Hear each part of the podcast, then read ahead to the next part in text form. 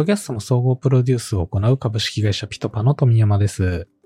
この番組は企業がブランディングや採用などを目的として運営するポッドキャスト番組、オウンドポッドキャストの作り方に焦点を当てていく番組です。今回はですね、前回のアトライさんに続いて、えー、インタビュー会ということで、す、え、で、にオウンドポッドキャストを運営している企業の担当者にインタビューをしていく会になります。今日のインタビュー先はですね、カウシェさん。シェア買いアプリを運営しているカウシェさんが運営している Talks at カウシェというポッドキャストのインタビューになります。こちらですね、まあ今まで聞いてきた、えー、オウンドポッドキャストの中でも、まあ本当にいい意味でですね、その非常に明るいノリでして、時間もですね、だいたい10分から20分ぐらいの、まあ、ポッドキャストの中では結構短尺の方かなと思うんですが、えー、ぐらいのエピソードばかりでして、非常に手軽に聞ける番組になってたりします。で、内容的にはまあサクサク聞けるなとは思ってはいたんですけれども、結構今回のインタビューでですね、そのあたり、ちゃんと狙って戦略的にやってるなっていうところが、えー、実はインタビューすることができまして、もともとカウシェさん、C 向けのアプリをやってるっていうところで、そのあたりリスナー側のことをちゃんと考えて設計してるっていうところが非常に印象的でした。では、どんな狙いがあって、どういった工夫をしているのかというところについて、えー、聞いてきましたので、お聞きください。ボウンドポッドキャストインタビュー。あの、簡単にですけどね、そのカウシェの事業とか、ええー、まあ、会社の規模感とか、そのあたりからまずちょっとお伺いしたいなと思うんですけれども。はい。えー、私たちはカウシェという誰かとシェアして買うことでお得な価格で購入ができるシェア買いアプリを運営しています。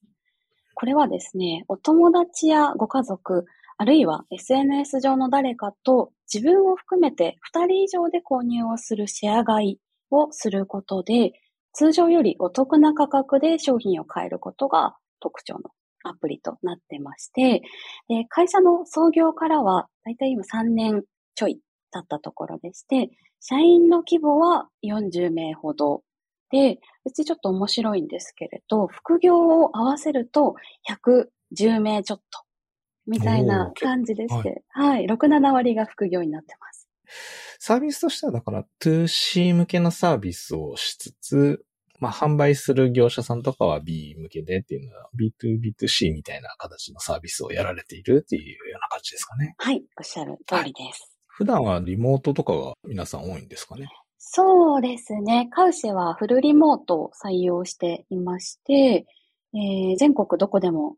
海外からでも働ける会社なので、会社にいるメンバーももちろんいますが、ほとんどはいないですね、ご自宅。だいたい6人ぐらい会社にいます。なるほどですね。えっ、ー、と、今日はその中で、えっ、ー、と、ホストもやられているナオさんに出てきていただいたんですけれども、ちなみにナオさんは、そのカウシェさんの中だとどういう立ち位置の方になるんですかね？はい、えー、カウシェでは PR チームに所属していまして、採用広報であったり、あの、先ほどのシェア買いアプリカウシェのサービス広報など PR 全般の仕事をしているような形になってます。あ、じゃあ、ポッドキャストもその PR のうちの一つっていうような、そういうイメージでやられている感じなんですかね？はい、採用広報の一環ですね。はいちなみにその、まあ、ポッドキャスト今、えー、第1話が去年の4月ぐらいから始められてるかなと思うんですけれども、どういうきっかけで、ポッドキャストやってみようかっていう話になったんですかね？当時始めた時はですね、あの、自分が入社した最初の月に、皆さんとっても話しやすくて気さくで、あの、こう、働くことを楽しみながら、こう自分で自分に気をくべって、自分自身の熱量最大化していく自立自念型組織の楽しそうな皆さんが素敵だなって思ってたんですけど、そういった入ってみて分かった空気感みたいなものが、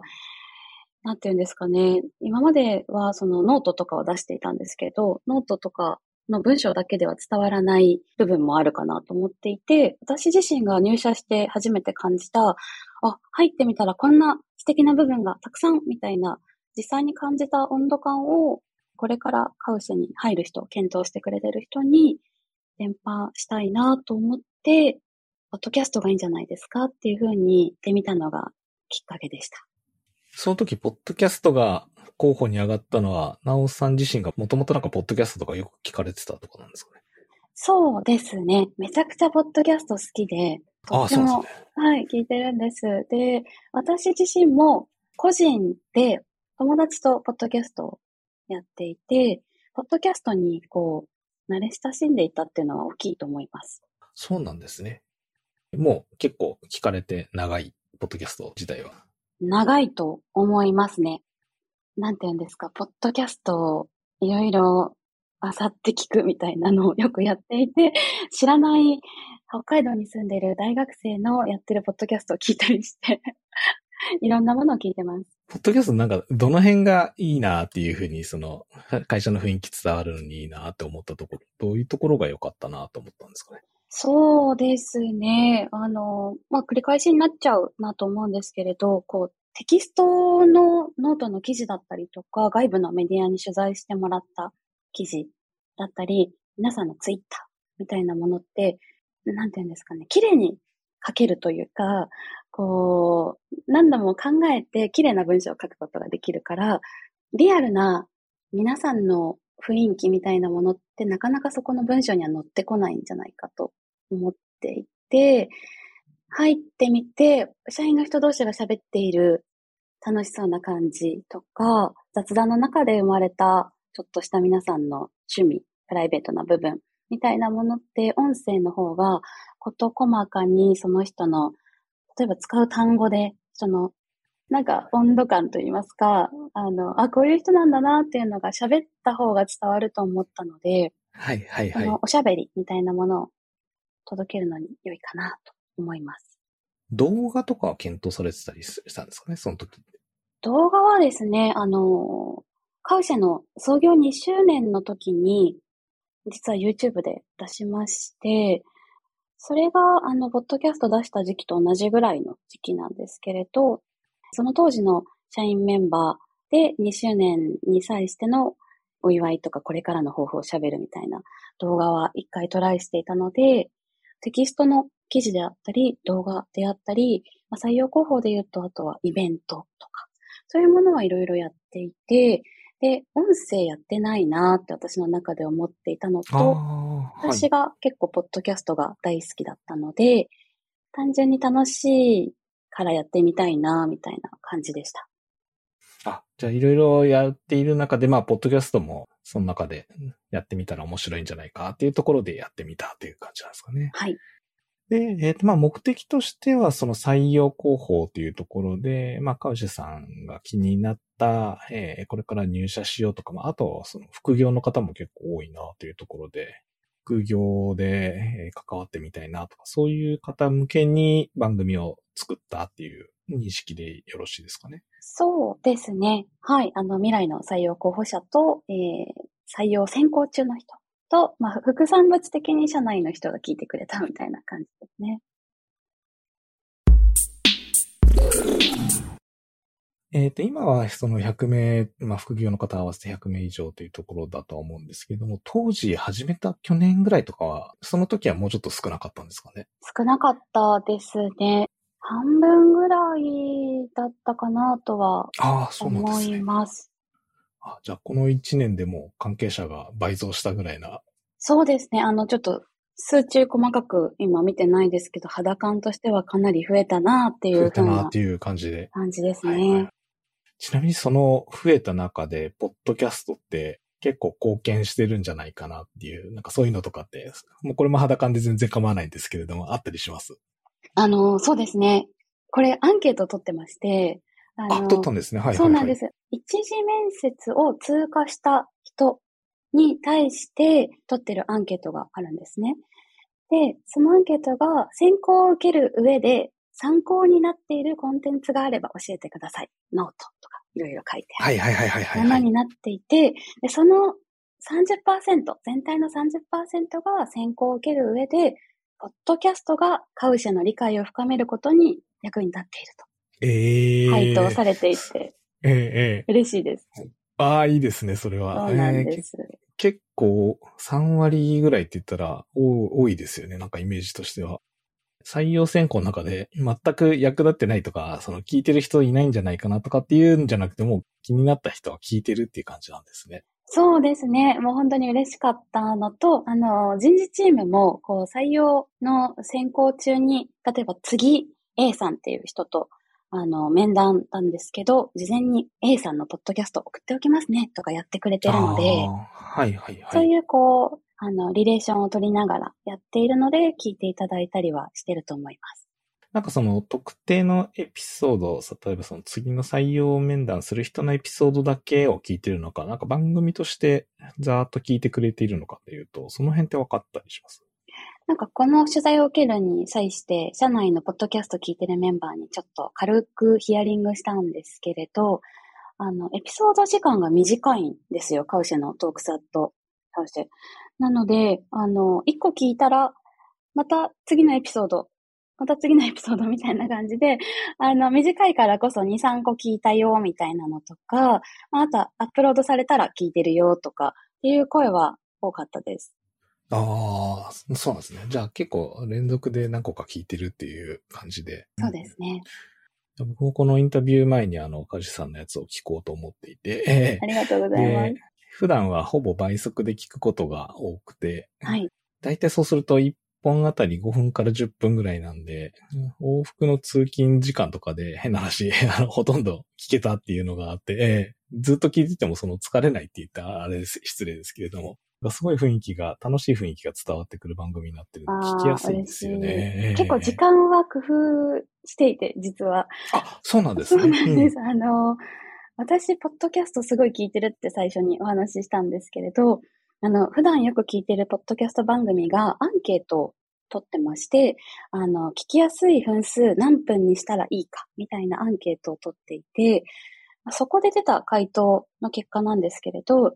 一番聞きやすい長さは20分以下ですっていうアンケート結果だったんですね。なので、それ聞いてるときに、あ、自分がやるときもそれぐらいが皆さん通勤だったり、ながら聞きするのに最適な尺なのかなと思っていて、10分から20分の尺にしているっていうのが狙いです。あ、そうなんですね。結構、ポッドキャストって30分ぐらいの番組とかってやっぱ多いなっていう中で、一番初めの聞くハードルが、やっぱ10分ぐらいだとすごいサクッと聞いてみようかなっていう風な気にはなるなと思って。よかった。嬉しい。あとは、ターゲットが結構忙しい候補者さんだったり、まあ、社内のメンバーであったり、スタートアップ界隈でも、皆さん、時間に、あの、タイトな生活を送っているかもしれないので、それぐらいの短い時間でパパッと数エピソード聞けるのがいいんじゃないかなと思ったり、あとは、あの、長さをある程度一定にしていることで、こう、リスナーさんたちは、トークサットカウシェといえばこれぐらいの時間だから、家事の間に聞こうとか、えー、散歩の時に聞こう、通勤時間で聞こうみたいな、皆さんの生活のここで聞こうみたいなのを、まあ、20分だからここで聞こうとかが作りやすいかなと思っていて、すごい長いエピソード、短いエピソードっていうのがバラバラにならないようには気をつけてます。うんうんうんそのあたりの、なんかその、ポッドキャスト全体の企画って言いますか、えー、は、なおさんがメインになってやられてる感じなんですかね。そうですね。当初は私も入社して、本当翌月にポッドキャストやりたいですって言って始めて、あの、会社のこともまだまだこれから勉強しますみたいなところだったり、えー、皆さんのことを知っていく、サービスのことを知っていく、ポッドキャスト自体も始めるみたいな状態だったので、えー、最初は私と同じ PR チームのさよさんと一緒にやっていて、プラス、えー、リクルートチーム、人事のチームですね。の方と一緒に、こう、どういうコンテンツにしようかみたいなものを話して企画も決めていて、で、もう一年ちょっと経ったので、最近はですね、ポッドキャストに関しては、私一人で企画していて、で人事にも共有したりとか、人事の中で今採用の優先順位ってどのポジションですかって聞いたりして、じゃあ、このポジションを取りたいっていう話が強いのであれば、じゃあ、あの、〇〇さんに話聞いてきますね、みたいな感じでやってます。まあ採用だけれども採用広報っていう立ち位置はやっぱあの PR チームっていうところで回してるって感じなんですね。そうですね、PR チームです。はいはいはい。今、あの、一緒にホストやられている採用さんも広報の担当になるんですかね。そうです。さよさんは私の上司にあたる、えー人でして、二人チームなんですけれど、二人で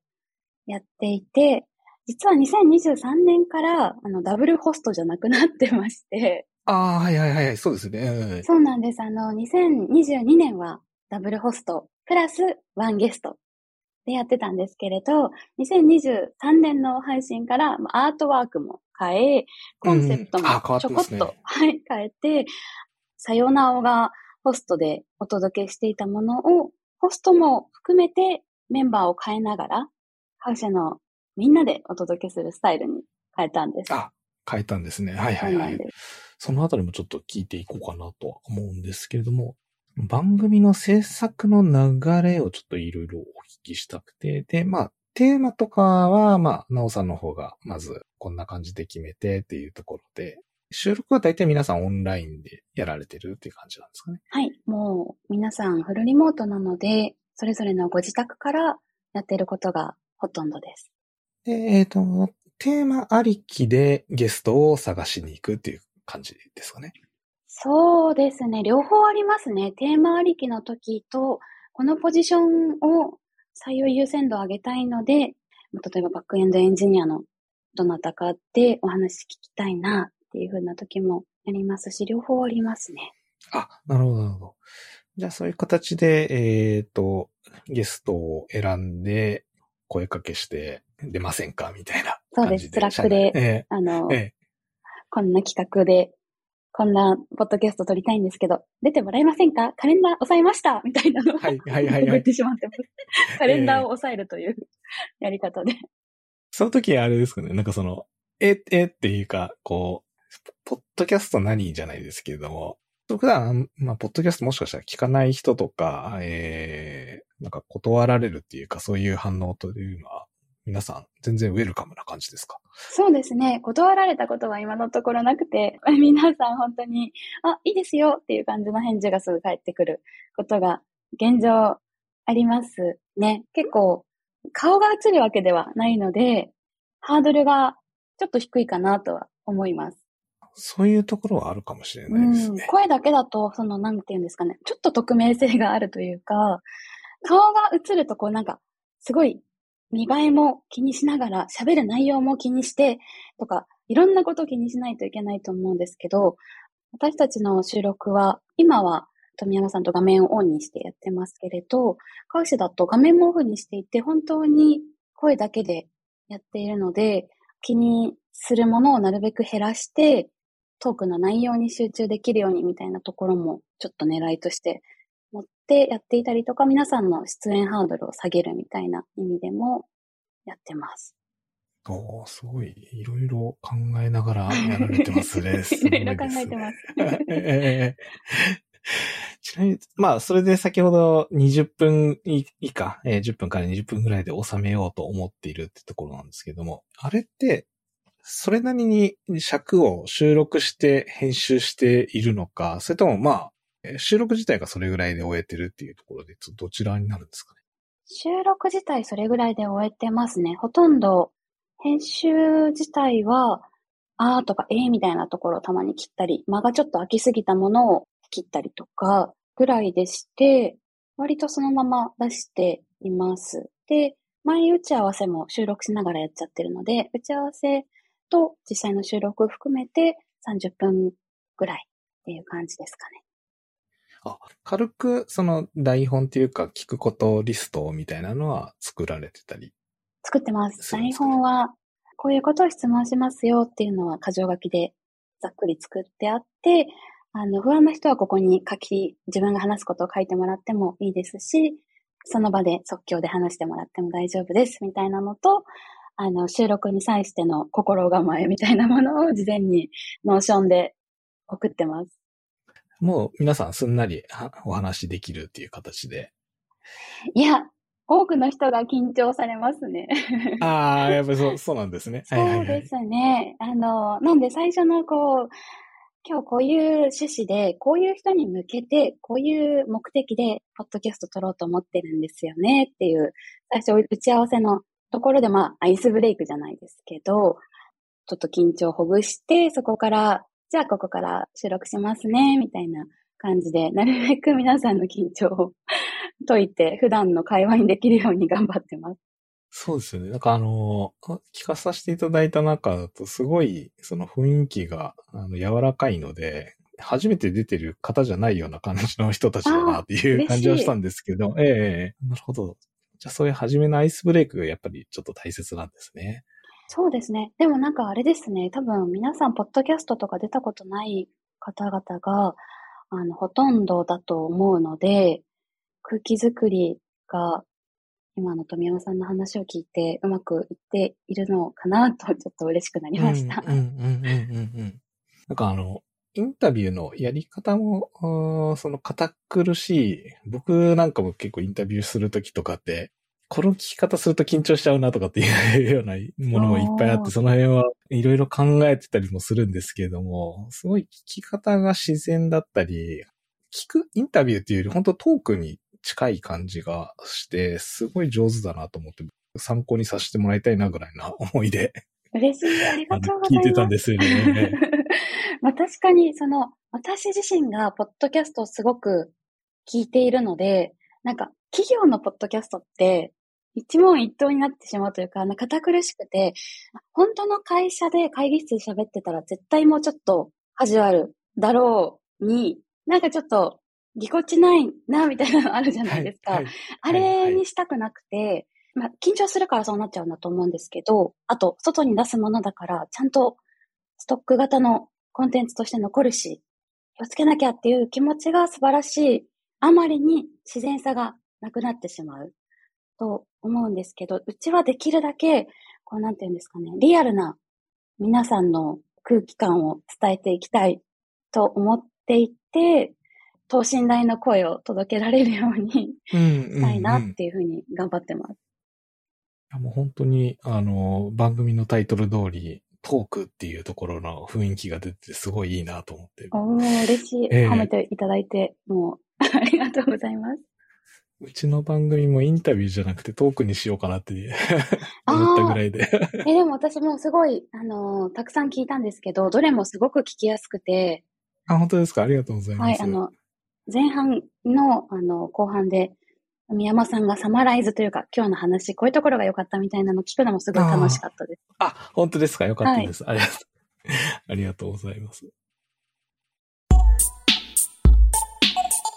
ちょっとそこの施策で、えー、まあ、今年に入ってから形を、まあ、ダブルホストから、えー、いろいろホストを変えたりしたり、まあ、あと、あの、アートワークとかも変えて少し一新したみたいな話があったと思うんですけども、えっ、ー、と、どういう意図でそこは変えたというのってありますかね？そうですね。アートワークに関しては2023年になって何かちょっと絵面を変えたかったぐらいで、はいはいはい、実はあのアートワークが5つぐらいデザイナーさんに作ってもらったんですよ。で、5つ作っていただいて、候補ですね。あの、社内で投票をしたんですよ。どれがいいか。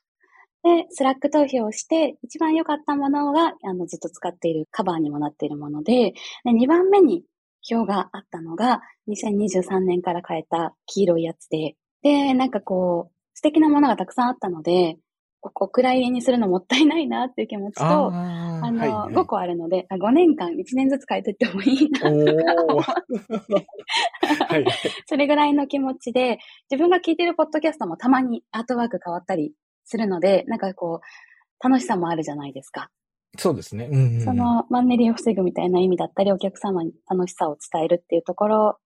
が、あの、まあ、会社のキーワード楽しさみたいなところがあの、楽しいショッピング体験を作るであったり、バリューにエンジョイワーキングっていうのがあったりするんですけど、我々の楽しいみたいな部分を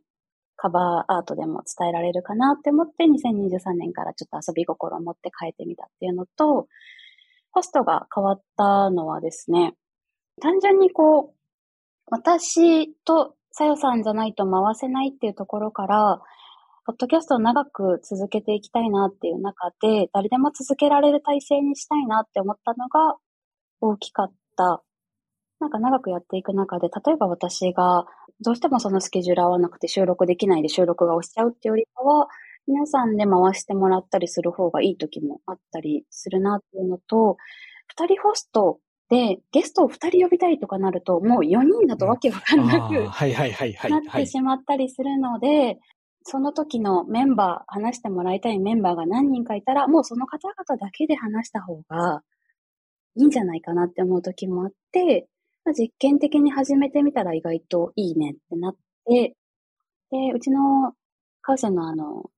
あのバリューというか考え方、行動指針の一つにある自立自念、自分を律して自分で燃える、燃焼させるっていう考え方があるんですけれど、まあ、ポッドキャストもお願いしますって言った時に皆さん、お、やるよっていう感じで、責任を持ってやってくださってる文化もあって本当にありがたいなと思っているので、あえて皆さんにお任せしたりっていうふうにえー、すごい。してます。もう簡単な収録の仕方のなんかドキュメントぐらいを作って、あとは自由に収録してくださいみたいな、そんな感じなんですか？そうですね。もともとアンカーっていう、今は Spotify for Podcasters でしたっけね？名前が変わああ、られそうですね。て。はい。うんうんうんうんうん。を使っていって、あまあ、あれも直感的なものなので、全然うんうん、そうですね。リアルにするほどでもないので、で、かつ、iPhone、スマホで撮ってもらってるんですよ。あ、そうなんですね。はい。はい。はい。パソコンで撮ると、集音性が高すぎたりとか、今も大丈夫かなって思ってるんですけど、AirPods だったりとかヘッドセットだと、環境や Wi-Fi とかで、ちょっと音が悪い時があるんですけど、いろいろ試して、スマホ直撮りが一番音が美しかったので。スマホ直撮りでお願いするといい時が多くて、それでお願いしているので、もう携帯で録音ピッとやって、もう終わりでいいですよ、ぐらいの感じにしてます。ああ。で、それを最後、クラウドかなんかのドライブに上げてもらって、みたいな。あ、えっと後で、編集するっていうことですか？Spotify Podcast だと、あのーそこにまとまってくれるんですよああ、ね、デそっかータが。そっかそっかそっか。はいなので、はいはいはい。私がログインすれば、もう素材が全部入っている状態になっていて、でそれをあの GarageBandに出力して、 GarageBandで編集してるので、で高いソフトを使ったりしてなくて、あの、うん一番サステナブルというか、継続楽にできるものってなんだろうって思ったら、いろいろ検索したんですけど、もう Macに入ってる GarageBandでいいのではと思ってやってみて、あ、全然これでいいじゃんっていう感じでやってます。そうですね。確かに。トークだけなので、なんかこう、音をゴリゴリいじることもなかったりはするので、全然それでいいもの作れますもんね。スマホで撮るっていうのは、よくよく考えると、今時のスマホってマイクかなり性能がいいので、差がないですもんね。その、一人はちょっとめちゃめちゃ音が悪くて、一人だけ綺麗な音みたいなことがなくなってくるから、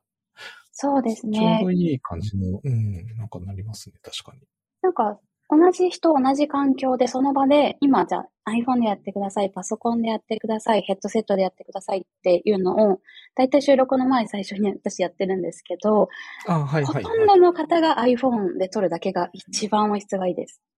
あ、そうなんですね。そうなんですよ。なので、結構、ま、あの、Spotify for Podcasters の場合かもしれないんですけど、そうしているのと、まあ、本当に楽に、なんか自宅に機材ないんですけど大丈夫ですか？みたいな質問が来たりもするんですけど、あの、まあ、あるに越したことはないですが、私も何も持っていないので、お手軽さみたいなものが継続の秘訣かなとは思っているので、ああ、なるほど。ということは、動画で、動画とかその Google Meet とか Zoom とかで別に繋がずにそのアプリ内だけでもうトークしてるって感じなんですかね？そうなんです。もう本当ボイスメモみたいな見た目で、あの、まあ、誰かと電話してるぐらいの感じそうですよね。の UI といいますか、画面も映らないので、何も見ず話してもらっているみたいな感じですね。電話してるに近いです。電話ですね、確かに。うん、電話はいはいはいに近い感じかなと。それがよりリラックスできるかもですね。そうですね。確かに電話をしてるのを横で聞いてるっていう、なんか不思議なあれですけれども。かもしれないですね。あとはなんかこう、椅子が人によってはこうギーギーしちゃうとか、ちょっとガラガラってしちゃうみたいなことがあるので、ベッドに座ってくださいとか、床に座ってくださいってお願いするんですはい、けど、はい、はい、なので、はい。それがさらにリラックスを加速させてるかもしれないです。ボウンドポッドキャストインタビュー。今回聞いた話はですね、まあ、いろいろと本当参考になるところがあったなというところで、まず一つ目はですね、えー採用に効果があったかというところも、ちゃんとですね、そのあたりも分析しているというところが素晴らしいなと思っていて、しかもその数字的にですね、約3割の人、まあ、ちゃんとその聞いてもらえる設計っていうのはしているというところである、あると思うんですけれども、30%ぐらいの人が、えー、ポッドキャストすごい役に立ったっていう回答が得られてるっていうのはすごいなというふうに思いましたね。そもそもそのポッドキャスト人口で言うと今日本の人口の大体10%ぐらいが月に1回聞くぐらいのものにはなっているんですけれども、まあそういった中ででも3割の人がまあポッドキャストを配信していればちゃんと聞いてしかもそれが役に立っているというふうな回答が得られてるっていうところはあんまりですね、このポッドキャスト界隈、数字が出ていないんですけれども、非常に驚くべき数字かなというふうに思います。あとはですね、制作面で、えー二つほど、その、まあ、ちゃんとリスナー側を考えて、こう、短い尺にしているとか、まあ、どんなシチュエーションでこの番組を聞いてもらいたいかっていったところもしっかりですね、聞く側のことを考えていたり、あるいは、えーまあ、番組もですね、やっぱり出ている人がこう緊張して話しているっていうところがあると、それが非常にダイレクトにリスナー側にも伝わってしまうので、そうすると、まあ聞いていて楽しくないとかっていうような話も出てきたりするため、まあ、そのあたり緊張しすぎないようなアイスブレイクの部分だったり、えー、あるいはあの、電話で寝っ転がって話すような雰囲気で話すとか、あとはその収録する際に、えー話す目的感みたいなところも、えーきっちり情報共有するっていうところっていうのが、えーフォローもしっかりされているので、聞きやすいものになっているんだなというふうに思います。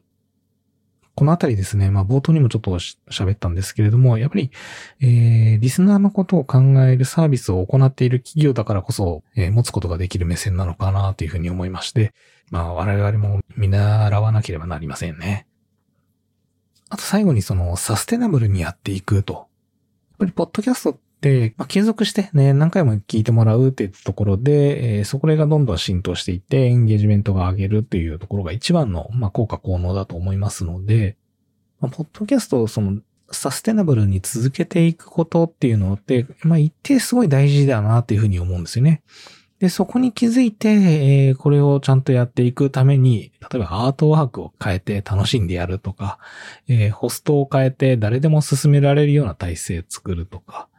あるいは、えっ、と、スマホだけでもお手軽に誰でも撮れる、えー環境を整えてあげるとかっていったような、まあ、そういううー、続けていくっていうところの工夫っていうのも非常に参考になる話でした。まあ、そんなですね、まあ、工夫が盛りだくさんのカウシさんだったんですけれども、えーこちら一応前半ということで、えー来週ですね、後半のインタビューをアップしたいなと思っています。後半の内容はですね、まあ、サステナブルに作っていると言ってもですね、実は、あの、一度、ちょっと3ヶ月、4ヶ月ぐらいですね、期間が空いた時があったんですね。で、その後ですね、また定期的に更新が復活するっていうところがあって、まあ私の経験上ですね、一度こう、ポッドキャスト更新やめちゃうと、そのままやめてしまうケースが非常に多いなという中で、また復活して更新を定期的に続けることができているのはなぜなのかっていったところ、えーまあどういうモチベーションで、えー話しているのかっていったところですね。このあたりについていろいろ深く聞いてきましたので、また来週、えー後半のアップ、お楽しみにしてください。エンディングです。この番組は、ポッドキャストの総合プロデュースを行う株式会社ピトパが、企業が運営する様々なポッドキャスト番組について突撃インタビューしていく番組です。もし、インタビューさせていただける企業様がございましたら、お気軽にご連絡ください。また、ポッドキャスト番組を制作したいとお悩みの場合も、ぜひご相談いただければと思います。こちらのですね、各種お問い合わせについては、番組概要欄だったり、エピソードの概要欄に貼っております、Google フォームのリンクですね。えーもしくはピトパのホームページから、えお問い合わせいただければなと思います。それでは今日も最後まで聞いていただきありがとうございました。